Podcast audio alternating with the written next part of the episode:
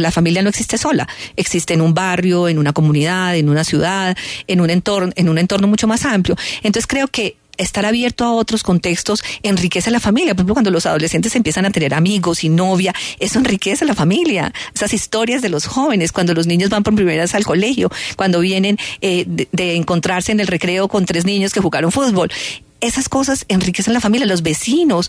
Eh, además tenemos un, entorno cada vez más amplio, ¿no? Ya tenemos eh, las redes y tenemos Skype, entonces ya uno se comunica con el amigo que vive en Estados Unidos en tiempo real. Entonces, eso también aporta a la familia. Entonces creo que eh, un poco el reto es abrirse a esos entornos y a sentir que no solamente la felicidad está en ese microcosmos chiquito que es la familia, sino que esto es mucho más amplio.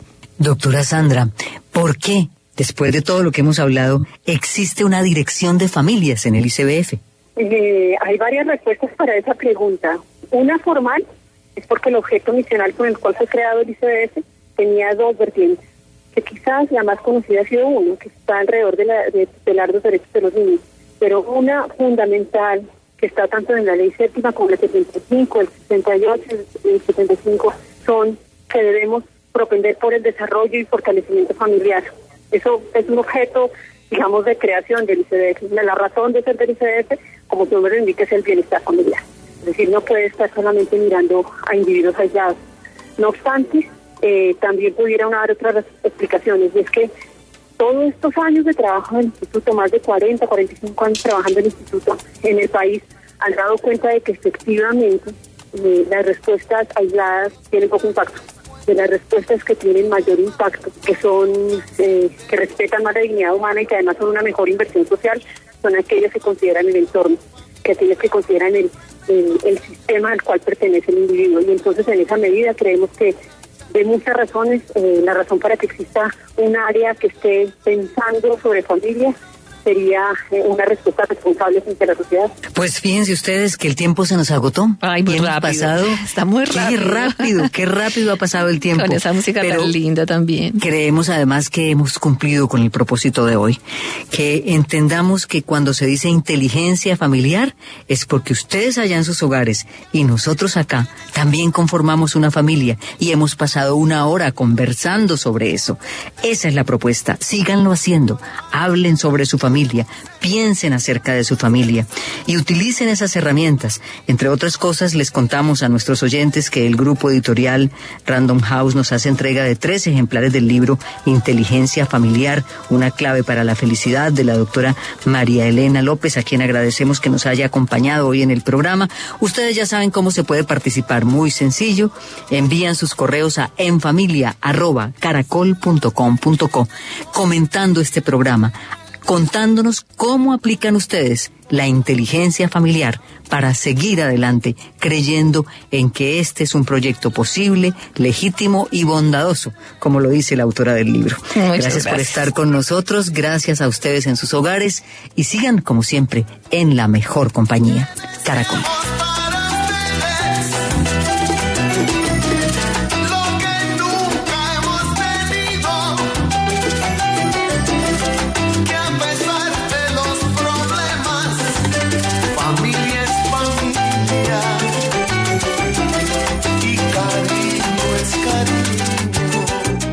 Haz más con menos.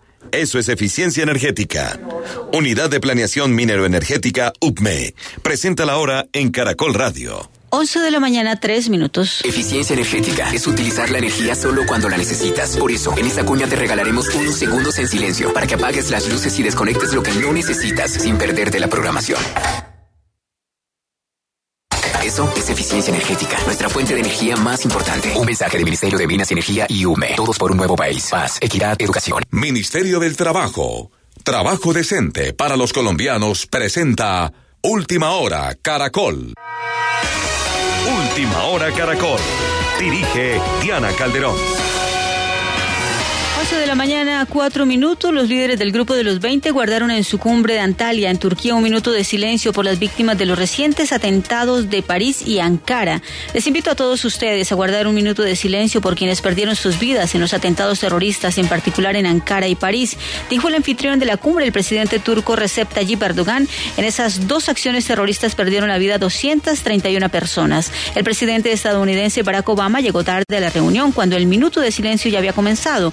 Los atentados del viernes en París, reivindicados por el Estado Islámico, dejaron al menos 129 personas, mientras eh, el de Ankara, el 10 de octubre atribuido por las autoridades turcas a ese grupo yihadista, mataron a 102 personas. La cumbre de dos días que se abrió en la ciudad mediterránea de Antalya estará consagrada en gran parte a la lucha contra el terrorismo. 11, 5 minutos, volvemos al país con noticias nacionales porque cayó el premio mayor de 7 mil millones de pesos de la Lotería de Medellín.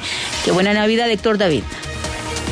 Pues Narda, con el número 8521, un habitante de la ciudad de Manizales se convirtió en el nuevo ganador de este premio mayor de 7 mil millones de pesos que entregó la lotería de la capital antioqueña. El billete ganador fue vendido por el distribuidor Restrepo Ruiz en la ciudad de Manizales para el sorteo 4296 jugado el viernes pasado. Además, en el sorteo quedaron en manos del público apostador un seco de 50 millones de pesos vendido en la ciudad de Cali, un seco de 20 millones de pesos vendido en Valledupar y una fracción de un seco de 20 millones de pesos vendido en la ciudad de Neiva. Y están denunciando que hace dos días un adulto mayor falleció en Suba y nadie ha ido a recoger su cadáver. ¿Qué dice Medicina Legal, Alexei? Narda, pues según los vecinos afectados, dicen que Medicina Legal les dijo que solo hasta el martes podía realizar este procedimiento, ya que hay un puente festivo. Pues son los habitantes del barrio Bilbao, la localidad de Suba, los que están denunciando esta situación. Un adulto mayor muerto hace dos días y nadie se hace cargo de su cuerpo. También llamaron a la familia del anciano, pero estos dijeron que no podían hacer absolutamente nada. Con la, vida de una persona cuando ya fallece no es un juego ni nada.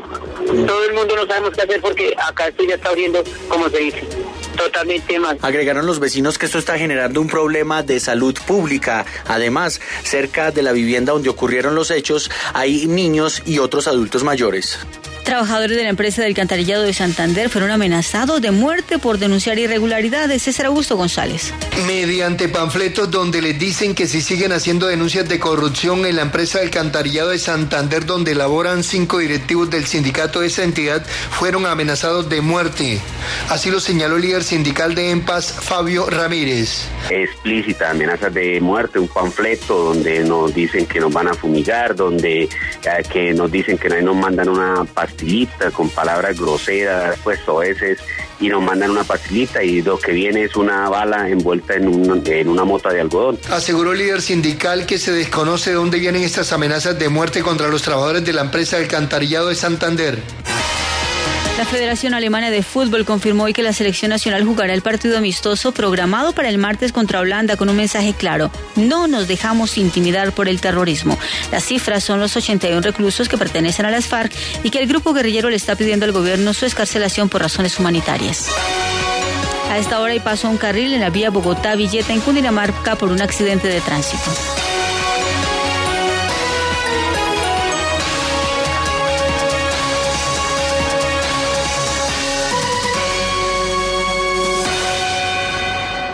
Compañera, ¿qué tenemos que hacer para inscribirnos en el censo sindical? Muy fácil, compañero Hugo. Usted como presidente del sindicato o Jaime como tesorero deben ingresar en internet en la página www.mintrabajo.gov.co y hacer clic donde dice censo sindical. Siga los pasos, diligencia el formulario y dele clic en enviar. ¿Nada más? Nada más, compañero. Hágalo ya y recuerde que tiene plazo hasta el próximo 9 de diciembre. Para mayor información, llame gratis al 018 041 1212. Ministerio del Trabajo. Todos por un nuevo país.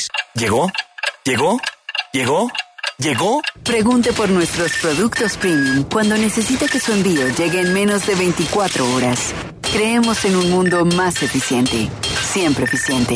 Siempre deprisa. Siempre eficiente. Siempre deprisa. Presentó Última Hora Caracol. Más información y entretenimiento en www.caracol.com.co. Hoy Chevrolet Find New Roads presenta la hora en Caracol Radio. 11 de la mañana, 9 minutos. Cada vez que juega nuestra selección es una fiesta. Hoy más que nunca. Con el plan Selección Colombia puedes tener el Chevrolet que elijas con 0% de interés. No pierdas esta oportunidad y vive esta emoción hoy. Chevrolet, find new roads. Aplican condiciones y restricciones. Para más información visita chevrolet.com.co.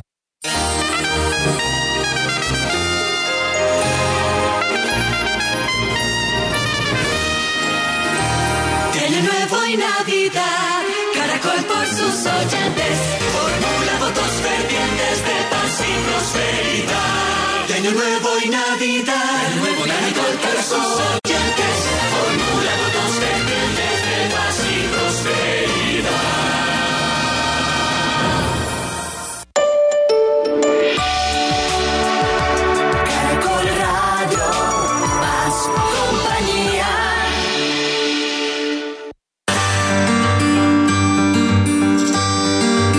Historia del mundo.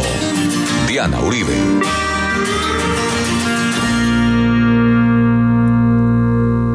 Buenas, les invitamos a los oyentes de Caracol que quieran ponerse en contacto con los programas, llamar al 338-0039, 338-0039 o escribir a info arroba la casa de la historia.com info arroba la de la historia.com o consultar nuestra página web www.lacasadelahistoria.com www.lacasadelahistoria.com Hoy vamos a ver la manera como se montó el virreinato del Perú, el fin del mundo de los incas y el comienzo del virreinato del Perú.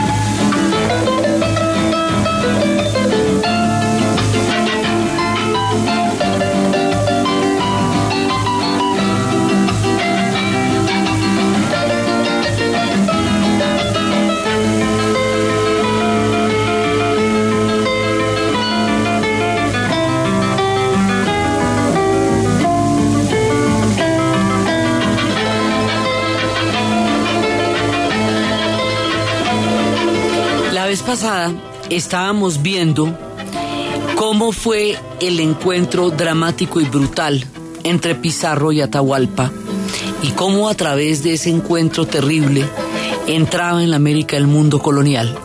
Estábamos viendo los sucesos y empezando a ver las consecuencias. Pablo Neruda, nuestro muy querido Pablo Neruda, al que hemos citado en toda la serie de Chile, escribió en su obra, en uno de los libros más impresionantes, El Canto General, describe de esta manera en su poética, en este enorme fresco que hace de la historia de América, eso que pasó entre Pizarro y Atahualpa. Dice así, en Cajamarca empezó la agonía. El joven Atahualpa, estambre azul, árbol insigne, escuchó el viento traer el rumor del acero. Era un confuso brillo y temblor desde la costa, un galope increíble, piafar y poderío, de hierro y hierro entre la hierba. Llegaron los adelantados, el Inca salió de la música rodeado por los señores. Las visitas de oro, planetas, sudadas, barbudas iban a hacer reverencia. El capellán Valverde, corazón traidor, chacal podrido, adelanta un extraño objeto, un trozo de cesto, un fruto. Tal vez aquel planeta de donde vienen los caballos, Atahualpa lo toma.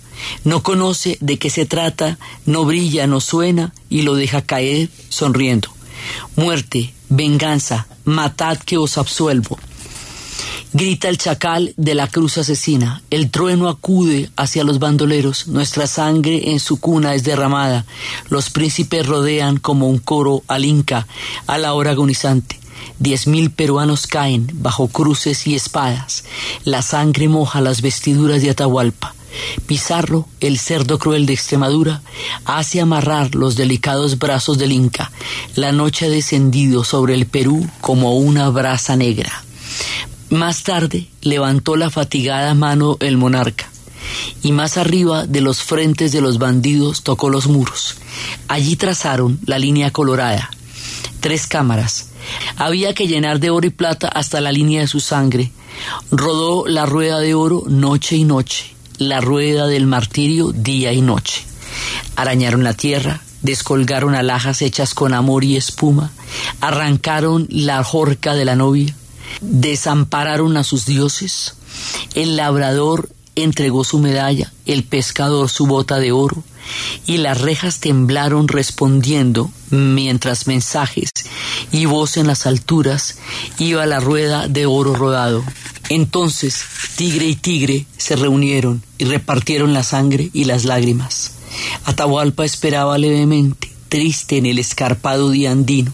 No se abrieron las puertas hasta la última joya del buitre dividieron, las turquesas rituales salpicadas por la carnicería, el vestido laminado de plata, las uñas bandoleras iban midiendo y la carcajada del fraile entre los verdugos escuchaba al rey con tristeza. Era su corazón un vaso lleno de una congoja amarga, como una esencia amarga de la quina. Pensó en sus límites, en el alto Cusco, en las princesas, en su edad, en el escalofrío de su reino. Maduro estaba por dentro, su paz desesperada era tristeza. Pensó en Huáscar. ¿Vendría él a los de los extranjeros? Todo era un enigma, todo era un cuchillo, todo era soledad. Solo la línea roja viviente palpitaba, tragando la entraña amarilla del reino enmudecido que moría. Entró al verde con la muerte entonces. Te llamarás Juan, le dijo, mientras preparaba la hoguera. Gravemente respondió, Juan, Juan me llamo para morir, sin comprender ya ni la muerte. Lo ataron del cuello y un garfio entró en el alma del Perú. Con este testimonio desgarrador del canto general, Pablo Neruda nos da su visión del dolor de la muerte de Atahualpa y el fin de la hegemonía de los incas, que como estábamos viendo la vez pasada, significaba el fin de la hegemonía de más de cinco mil años de evolución, desarrollo, civilización y reinado del mundo indígena del Perú, a manos de otra propuesta histórica completamente diferente que venía de España.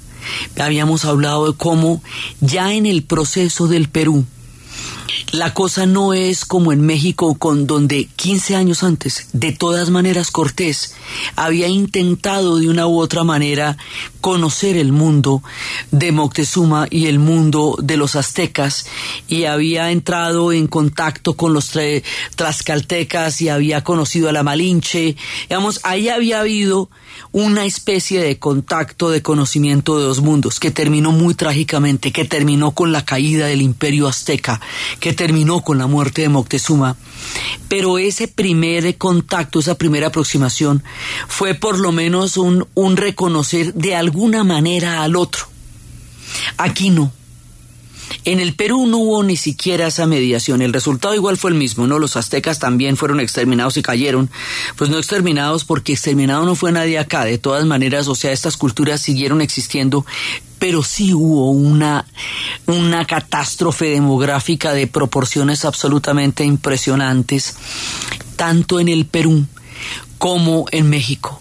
Pero ya en el caso del Perú, la vez pasada estábamos viendo cómo no había ninguna mediación ya venían era por el saqueo y por el pillaje, porque ya montadas las expediciones, cada una de estas expediciones tiene que ser reembolsada, ya sea porque la inversión es muy alta, o ya sea porque hay una deuda que hay que pagar con el dinero que se consiga con la con el botín que se consiga de la expedición.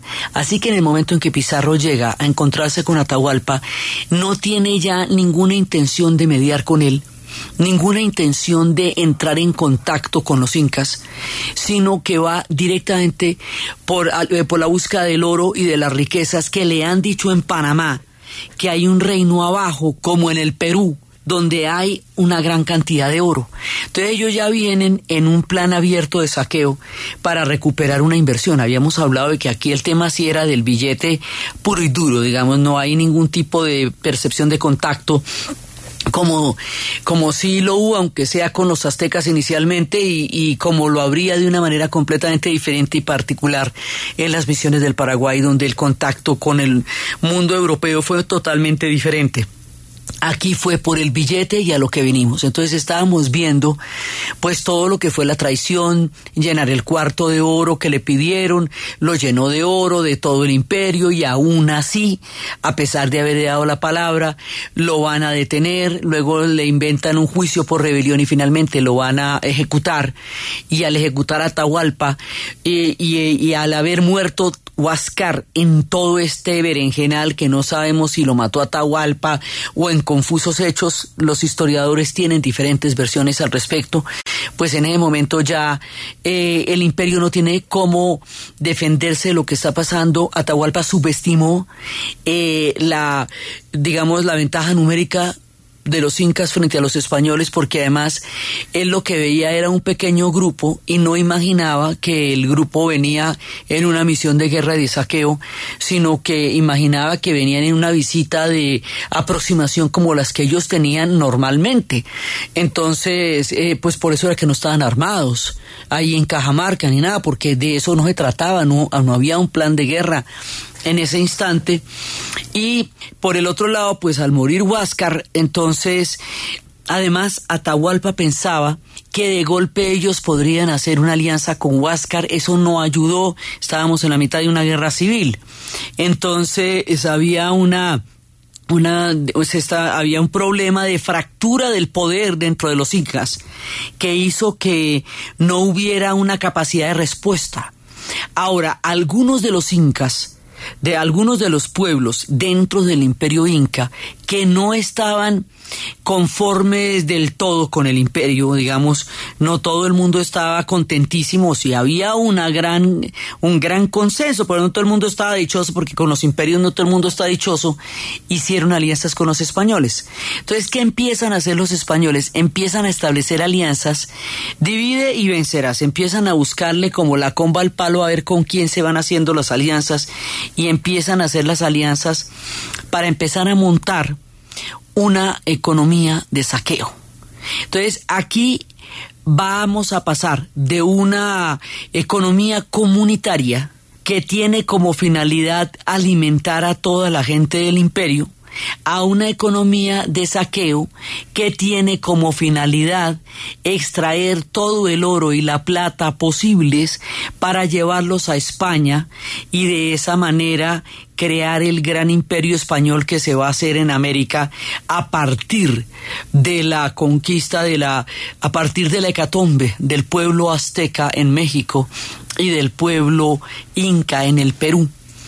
Y es sobre estos dos grandes imperios que se va a montar el imperio español, tan grande como lo fue para el mundo indígena, el mundo azteca y el mundo inca, será para el mundo español el virreinato de la Nueva España y el virreinato del Perú. O sea, lo que es el imperio propio propio se va a montar sobre estos dos ejes, al norte sobre los aztecas, al sur sobre los incas. Son la gravitación, el eje, el centro, el corazón de todo el proyecto español. Esto va a ser como la India para los ingleses va a ser como Jamaica eh, para los ingleses en el Caribe. El puntal, el, el centro, el corazón, lo que le va a dar toda la importancia al futuro imperio español que se va a montar eh, sobre estas condiciones va a ser el Perú, el virreinato del Perú en América del Sur y el virreinato de Nueva España, hoy México, en América del Norte. Entonces, ese es el proceso que vamos a contar cómo se monta una película de este tamaño.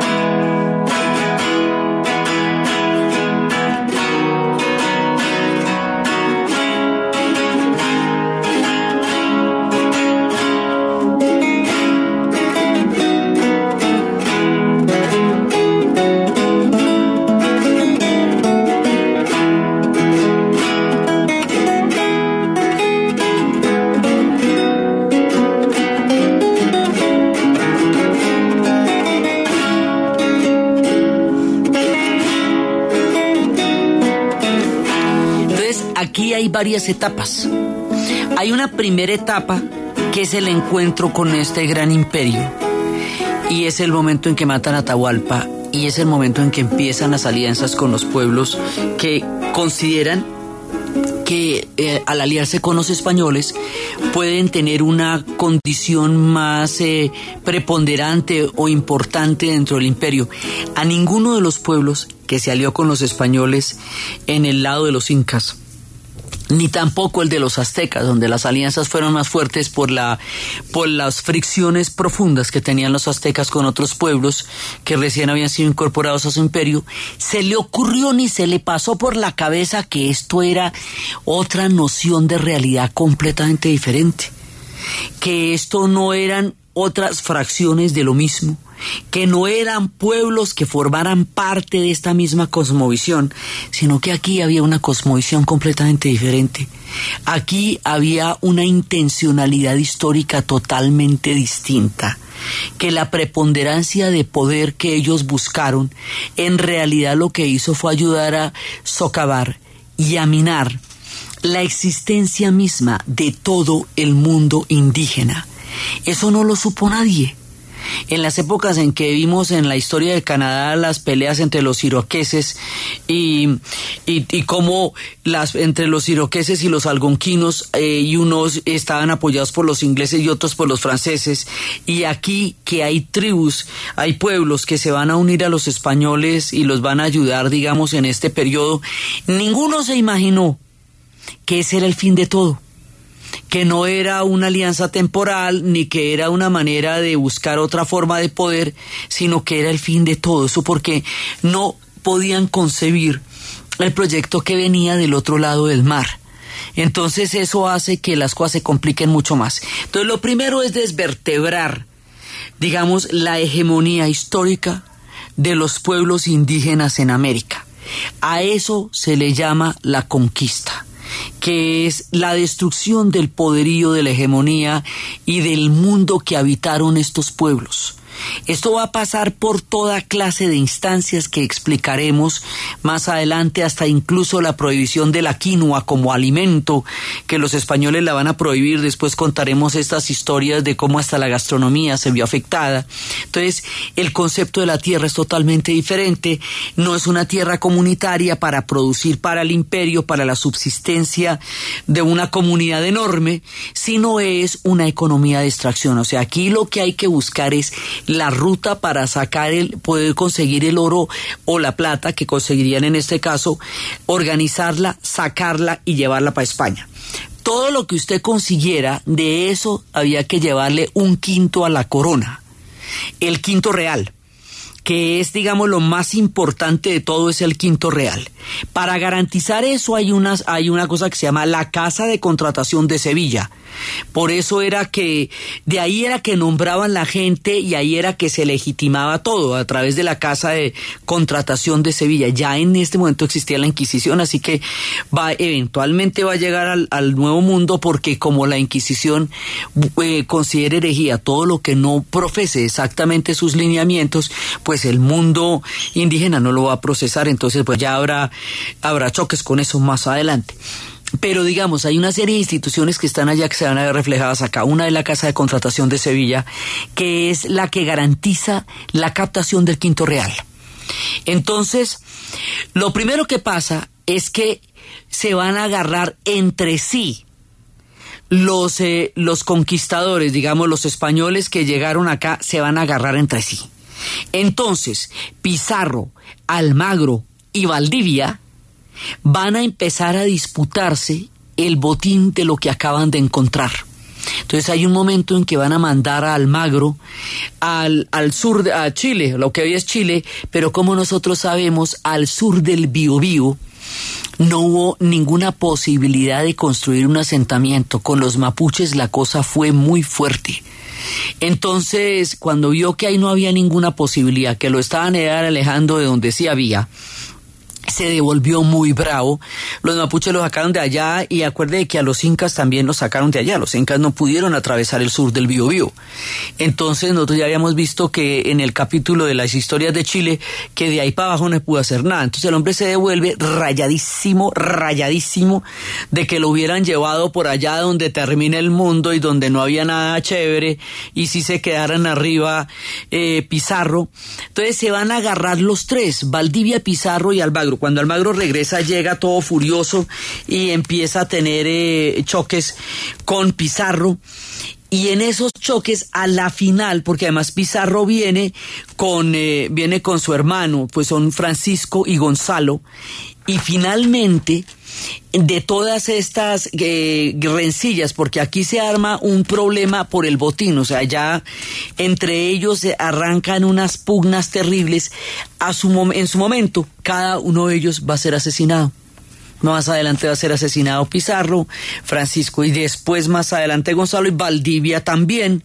Entonces todos ellos van a terminar, digamos, de una u otra manera eh, víctimas de sus propias rencillas por repartirse los botines que en ese momento estaban agarrando de todo el mundo, eh, de todo el mundo inca que se desgajaba a pedazos.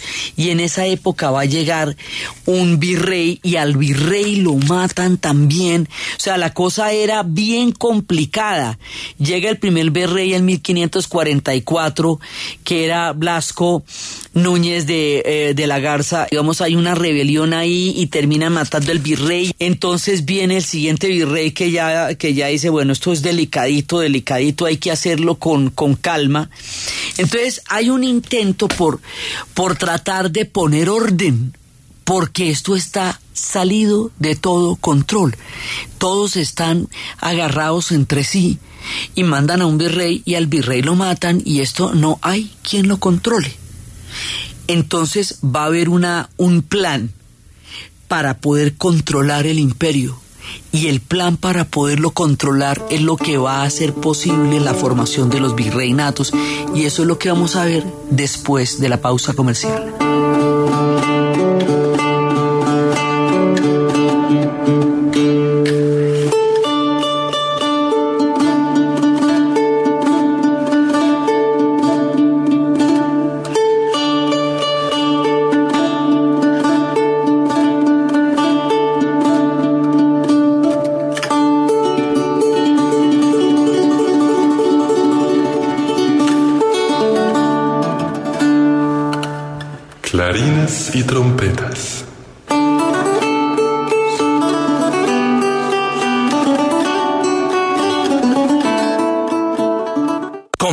Gastos de tu pyme y micropyme en Live Miles. Tarjeta de crédito Avianca Live Miles de Bancolombia. Presenta la hora en Caracol Radio. En Caracol Radio. Son las 11 de la mañana y 32 minutos. Ahora con la nueva tarjeta de crédito Avianca Life Miles de Bancolombia, llevas tu empresa tan lejos como quieras, porque conviertes los gastos de tu negocio en Life Miles. Solicítala ya en nuestra red de sucursales y comienza a programar tu próximo viaje. Encuentra más información en lifemiles.com slash pyme Bancolombia. Bancolombia, le estamos poniendo el alma. Vigilado Superintendencia Financiera de Colombia. Almundo.com. Vacaciones en serio presenta en Caracol Radio Última hora deportiva. Jacqueline Rentería ganó por cuarta vez consecutiva el oro en la lucha de hasta 63 kilogramos en los Juegos Deportivos Nacionales. 100% bendecida, pienso que es una alegría enorme poderle brindar mi cuarto oro en unos cuartos Juegos Nacionales a mi departamento. Y... Antioquia se impuso por tercera vez consecutiva en la final femenina de baloncesto. Derrotaron 39-25 a Tolima. Luis Cuenca, técnico de El Quinteto Paisa. Ya son 12 años casi en los que nosotros pues venimos como dejando una hegemonía en el baloncesto nacional. En el ajedrez clásico, Ingrid Rivera de Bolívar y David Arenas de Antioquia ganaron el oro respectivamente. En el fútbol que se inició en la cancha de la normal, Meta derrotó 2-0 a Córdoba, Valle y Cesar empataron 0 por 0, Antioquia superó 2-0 a Risaralda y chocó 2-1 a Bogotá. Y en el béisbol en Acandí, Bolívar aseguró el oro tras superar 12 carreras a 1 con knockout a la novena de San Andrés. Y el protagonista deportivo de esta hora es el serbio Novak Djokovic, número uno del mundo, que venció al japonés Kei Nishikori 6-1 y 6-1 en el primer juego del torneo de maestros de tenis que ha comenzado en Londres. En la tarde, Roger Federer, el suizo, frente al checo Thomas Berdych. Más información en deportescaracol.com y en Twitter, arroba caracoldeportes. Llegó a Colombia la semana loca de almundo.com. Vuelos a Cartagena desde 211,460 pesos ida y regreso. Compra del 10 al 17 de noviembre y págalo en febrero con crédito fácil Codensa. Solo en almundo.com. Vacaciones en precio. Vacaciones en serio. Agencia de turista que la explotación de abuso sexual de menores de edad en un país son sancionados penal y administrativamente de acuerdo con la ley. Consulta condiciones y restricciones en www.creditofacilcodensa.com. Aprobación sujeta a política de crédito de la entidad financiera contaria. Establecimiento bancario. Visitar Superintendencia Financiera de Colombia. Banco Falabella, que todos los miércoles te da el 30% de descuento en restaurantes seleccionados, informa la hora en Caracol Radio. En Caracol Radio son las 11 de la mañana y 35 minutos. Obtén un 30% de descuento en restaurantes seleccionados todos los miércoles hasta el 27 de enero de 2016 pagando con tus tarjetas de Banco Falabella y pidiendo un producto de Bavaria en tu cuenta. Consulta el listado de restaurantes en www.cmrbeneficios.com. Banco Falabella SEA es una entidad vigilada por la Superintendencia Financiera de Colombia. Prohíbe el expendio de bebidas embriagantes a menores de edad. El exceso de alcohol es perjudicial para la salud. ¿Y usted cómo durmió anoche? Comodísimo. Colchones comodísimos para dormir profundamente. ¿Punto naturista? Gracias. Tiene Digestar Jalea con acción laxante, suave, blanda y placentera de Laboratorios Natural Freshly. Sí, señora. Tenemos la línea Natural Freshly. Digestar cápsulas Forte y Digestar Fibra para otras afecciones a Apetifor, Venas Full, Gasof y Finacid. Y Freshly Pause cápsulas y Fibofor Fibra con probióticos. Naturalmente. Natural Freshly. Tratamientos científicos con productos naturales. En productos naturales, la primera opción. Con el sello del Instituto Farmacológico Botánico. ¿Y usted cómo durmió anoche? Comodísimo. Colchones comodísimos para dormir profundamente. Carmencita, ¿cómo te va? mi hijita, con el corazón acelerado. ¿Necesitas un especialista? No, necesito ir al rastrillo ya. Del 19 al 22 de noviembre en el Museo del Chico, vuelve el rastrillo. Ven, alegra tu corazón. Más de 120 expositores, maravillosas sorpresas y mucho entretenimiento. Una vez más, la felicidad de ayudar a los niños de la Asociación Nuevo Futuro de Colombia. ¿Y usted cómo durmió anoche? Comodísimo. Colchones comodísimos para dormir profundamente. Caracol Radio. Historia del mundo de Caracol Radio. Con Diana Uribe.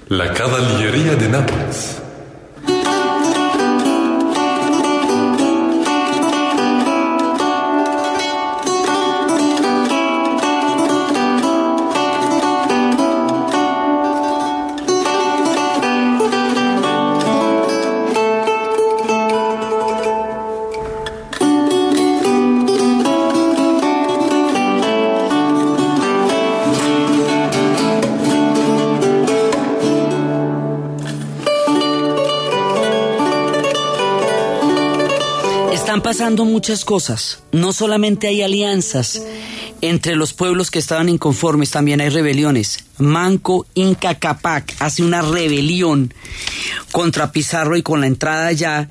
Y cuando ve el tamaño de los que están las cosas, entonces finalmente se repliega y va a armar el reino inca de Vilcabina.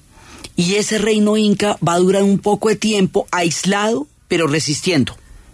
O sea, hay focos de resistencia de todas maneras y hay, y hay reinos que están ahí. Y que van a aguantar un poco como cuando contábamos en las épocas de la pequeña aldea gala de Asterix y Obelix que resistieron durante 250 años la dominación de los romanos. Bueno, pues aquí hubo un reino inca, Manco Inca Yumpaqui, que va a poder eh, resistir durante bastante tiempo porque está bastante aislado el reino inca de Wilcabuna. Esto es una de las primeras rebeliones. Más adelante va a haber otra mucho más grande también que va a ser la de Tupac Amaru, pero eso es más noche. Ahora, o sea, sí hay rebeliones. Pero también hay una tragedia demográfica enorme porque las enfermedades, el sarampión, la viruela, la gripa, están diezmando poblaciones, no hay defensa contra eso es casi que una guerra bacteriológica porque no hay defensa, eso sí que va a crear una catástrofe demográfica muy grande, las enfermedades, tanto aquí como arriba, cuando vimos que las enfermedades llegaron mucho antes de que aparecieran los europeos por allá arriba, sí llegaron las enfermedades antes, eh, los precedían antes de que llegaran al otro lado del Canadá. Aquí también pasa lo mismo, las enfermedades van a generar estragos acá. Entonces, se está rompiendo una estructura, se está montando otra, enfermedades, hay rebeliones. En esa época también fundan Lima, la ciudad de los reyes, que va a ser, digamos, la capital para desviar el mundo que fue Cusco, ahora será Lima. Lima será la capital del virreinato. Y se funda también en esta época.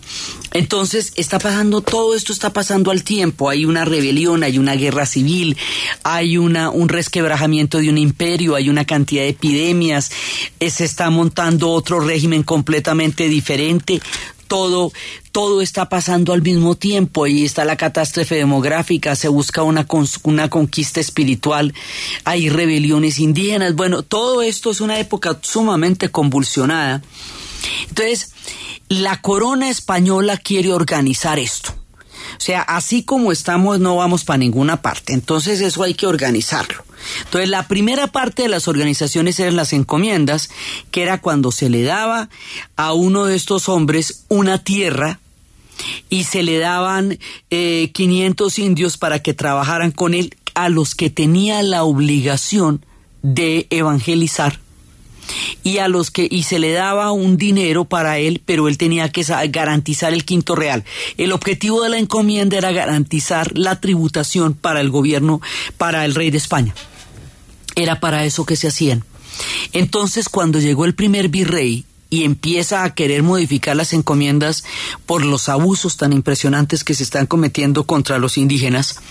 Entonces lo que hacen es que lo matan al primer virrey, por eso el segundo virrey llega y negocia despacito, despacito, sin ir a afectar los intereses eh, de manera frontal pero sí eh, de una manera en la cual se pueda ir organizando alguna institucionalidad. Entonces aquí viene el periodo en que después de todas estas eh, caos, digamos, que es en la primera parte, además estos hombres llegan después de, para llegar allá eso es casi un año, o sea, es mucho tiempo porque no es solamente la llegada a América, estos llegan a las Antillas y de las Antillas tienen que quedarse en Panamá y en Panamá después se van a construir los barcos que se tienen que tomar como, los barcos no pueden cruzar, entonces hay que construirlos en Panamá para cogerlos de Panamá para el Callao, para llegar hasta allá, o sea, esto es bien, bien abajo, miren en el mapa y verá que es bien abajo y está mucho más allá del mundo de las Antillas.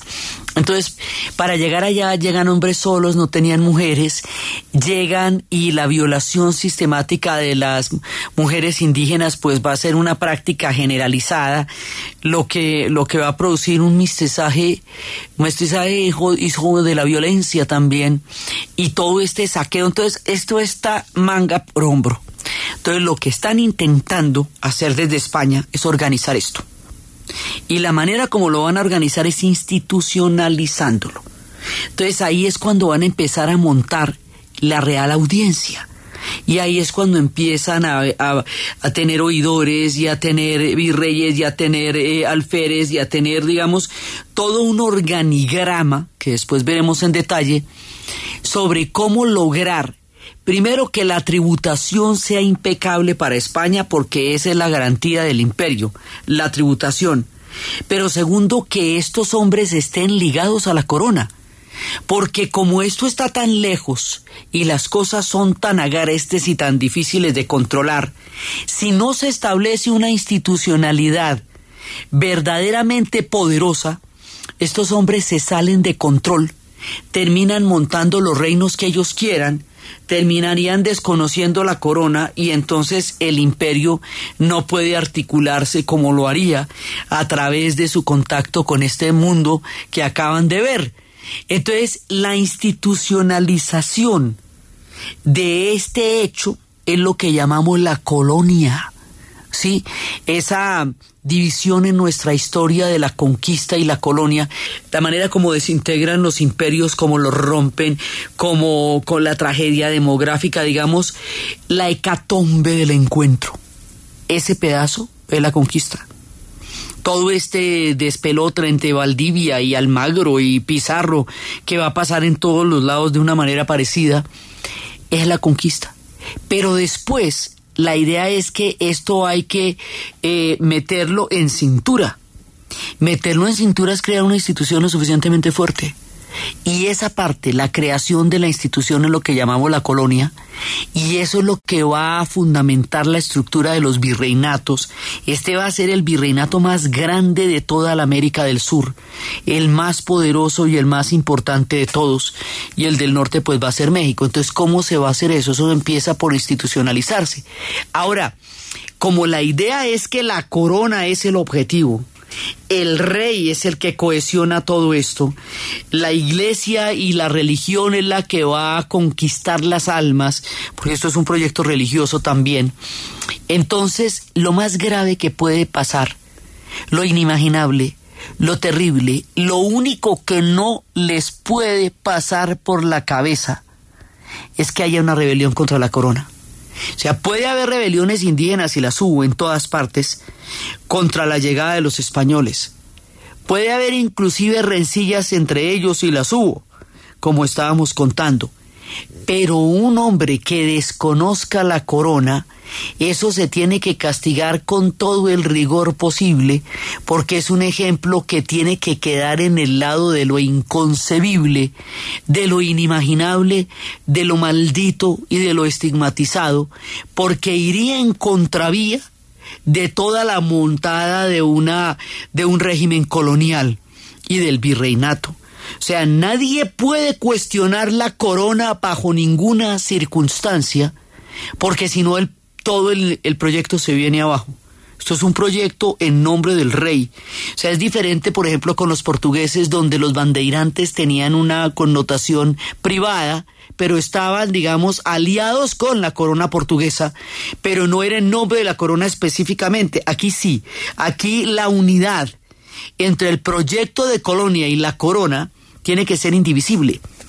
En ese momento, cuando se está tratando de estructurar todo, de crear un lazo que verdaderamente eh, sujete los vínculos entre estos hombres que están entrando en estas tierras y la corona, sucede lo que en ese momento sería, como decir, la mayor de las herejías, la, eh, lo más grave, la rebelión de Lope de Aguirre lo que sería conocido como Aguirre o la ira de Dios, porque éste se revela contra la corona.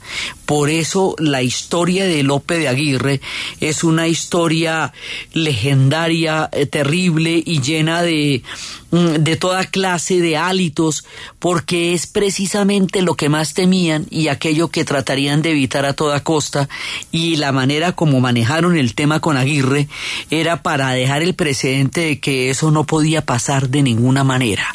Vamos entonces a contar la historia de Lope de Aguirre.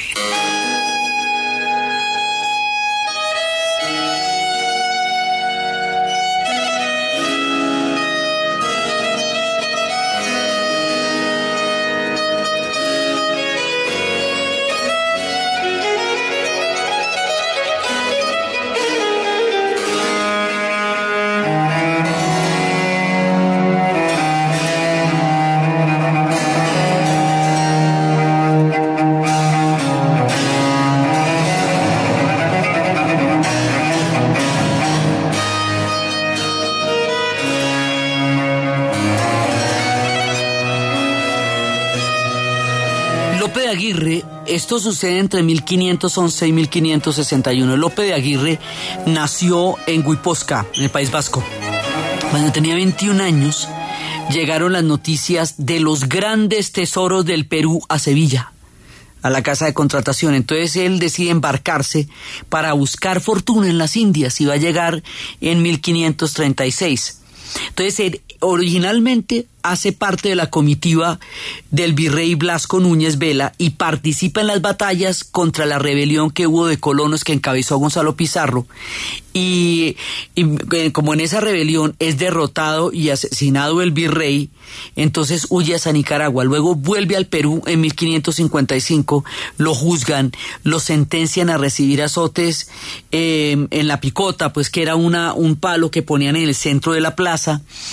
Y Francisco de Esquivel lo, lo condena por incumplir las leyes nuevas, que eran las reformas que estaban intentando hacer para institucionalizar y entonces eh, con las cuales se trataba de buscar la protección de los indígenas acerca de todos los abusos sin límite que se estaban dando. Entonces, cuando castigan a López de Aguirre, López de Aguirre busca de ahí en adelante al juez para vengarse de él por haberlo condenado a los azotes, lo busca, lo persigue por Quito, por Cusco y finalmente lo va a asesinar. Entonces, a López Aguirre lo van a condenar por el asesinato de este juez, pero luego lo indultan, él se mete en la expedición de, eh, de Alonso de Alvarado y, la cual tenía la idea de derrotar a Francisco Hernández y así, y el hombre sigue de rebelión en rebelión, organiza un ejército en Cusco para intentarse tomar, tomarse Lima, que es la ciudad de los reyes, la sede de la Real Audiencia, lo detienen, lo condenan a ser ejecutado, se embarca de nuevo, organiza otra expedición y empieza a buscar el tesoro del... Una expedición que está a cargo de Pedro de Ursúa. Y lo que decían era que era una estrategia para alejar a los soldados del Perú y a todos estos mercenarios porque cuando empieza la noticia de que el Perú es un reino muy rico, entonces empieza a llegar gente de todas las Antillas, todos los que se estaban muriendo de hambre en las islas del Caribe, se van buscando, entonces llegan legiones de mercenarios y esto se vuelve muchísimo más grave. Entonces el hombre organiza una expedición que se va eh, por el río Marañón y por eso se van a llamar los Marañones de Lope de Aguirre. Entonces después participa en el derrocamiento de Ursúa y el sucesor de él, de Guzmán, toma el control de la expedición, se mete por el Atlántico y llega y se revela y aquí está lo grave. Declara la guerra contra el imperio español y se proclama príncipe del Perú de tierra firme y de Chile. Entonces, imaginan lo que significa esto en este momento de la historia? Entonces, eso de declararle la rebelión y declararse el príncipe, declararse príncipe del Perú, es desconocer la corona. Y desconocer la corona es ir en contravía de todo el proyecto, es lo más grave que puede pasar. Y, imagínate, príncipe del Perú y de tierra firme. Entonces el hombre sigue y toma por asalto la isla de Margarita y luego la va a dejar abandonada. Esto fue en 1561. Y entonces la idea de Aguirre es tomarse Panamá y desde Panamá atacar el Perú. Pero luego él va a ser asesinado en Barquisimeto porque las tropas españolas lo, están acantonadas en Mérida y allá lo esperan. Antes él ha matado a su hija Elvira para evitar que la violen y que viva como la hija de un traidor. Entonces finalmente cuando a él lo, lo van a coger, lo van a apresar, entonces ahí le, lo, lo juzgan le cortan la cabeza, le desmembran el cuerpo, el cuerpo se lo echan a los perros, le hacen un juicio post-mortem donde lo declaran culpable de delito de lesa majestad.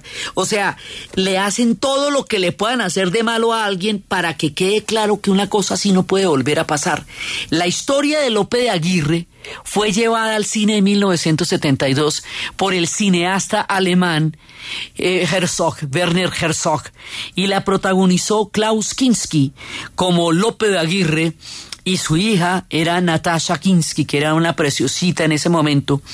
Y esto es una epopeya cinematográfica del mismo tamaño de la aventura de Lope de Aguirre, digamos, filmar eso en el Perú también, o sea, fue una cosa impresionante esa cinta, esos monumentos fílmicos que hacía Herzog, que además decían que también era un maltratador él mismo para filmar contra la gente del Perú, pero esa película va a inmortalizar a Lope de Aguirre y va digamos, dar la relevancia de un hombre que fue declarado totalmente maldito en su tiempo por tratar de hacer de algo tan impensable como desconocer la mismísima corona española en el tiempo en que se estaban intentando asentar este, este proyecto gigantesco que era haberse encontrado con un mundo que nadie se imaginaba que existía y que habría de darle a España la condición de imperio para que España pudiera llegar a tener la condición de imperio, una cosa como la de Lope de Aguirre tendría que haberse erradicado de raíz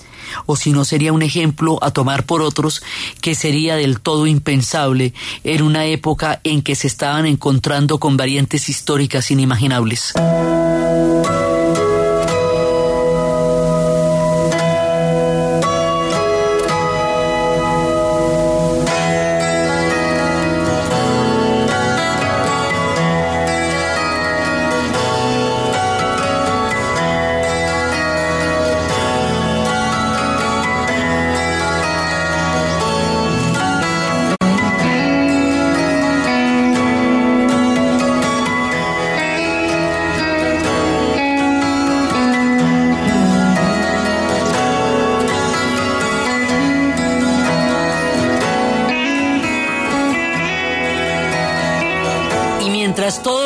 Está pasando, algo mucho más, eh, digamos, fantástico e inimaginable de todo lo que está pasando aquí va a ocurrir en el Perú. O sea, ¿por qué este virreinato va a ser tan grande?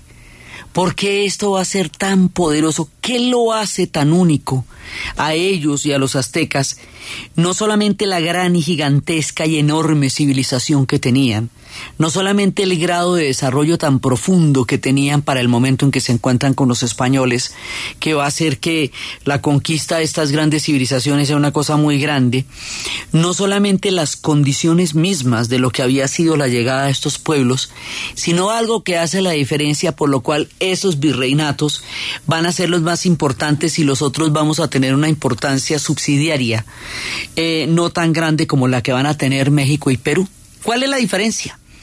En 1545, Diego Gualpa descubre accidentalmente una cosa que va a ser la locura total, las minas de Potosí. Es que hay unas minas en el Perú, que son las minas de plata de Potosí, y más adelante las descubren en México, que en México también hay otro Potosí, y Guanajuato, y Zacatecas. Esas minas, las de arriba, Guanajuato y Zacatecas, y de las de aquí, de Potosí, van a darle la gravitación económica al imperio. Eso es lo que le da la viabilidad al imperio. La montada de esas minas es lo que va a hacer de este un imperio riquísimo. Hoy por hoy, el rastro colonial en Lima es inmenso. O sea, Lima muestra todo el clima de la colonia de haber sido la capital del virreinato más importante de América del Sur. Y es por eso, por las minas de Potosí. Pero de aquí van a sacar, mire, una cosa tan impresionante que era como el equivalente a 127 millones de pesos de aquellos años.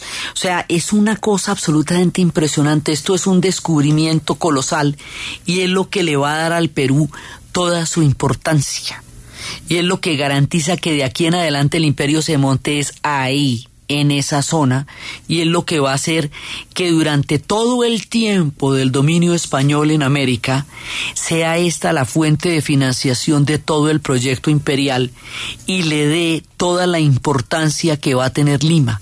Lima recién fundado después de esto, después de la estructuración eh, política institucional y después de la eh, del tema de la, de, la casa de contratación y después de que logren calmar el clima caótico y belicoso de las primeras etapas van a montar un virreinato gigantesco.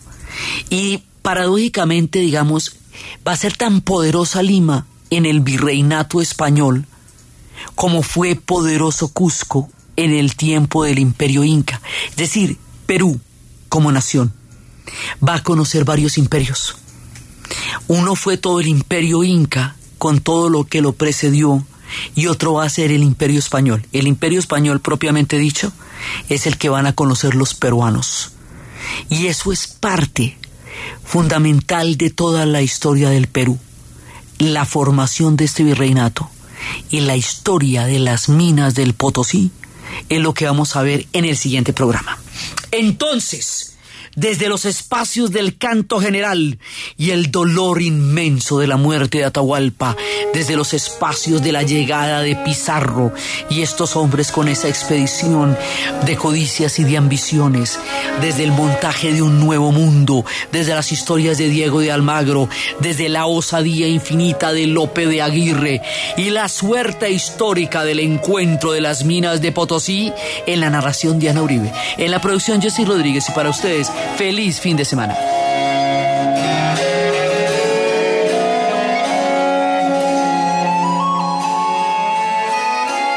Llega a Colombia Mensajes que Encienden.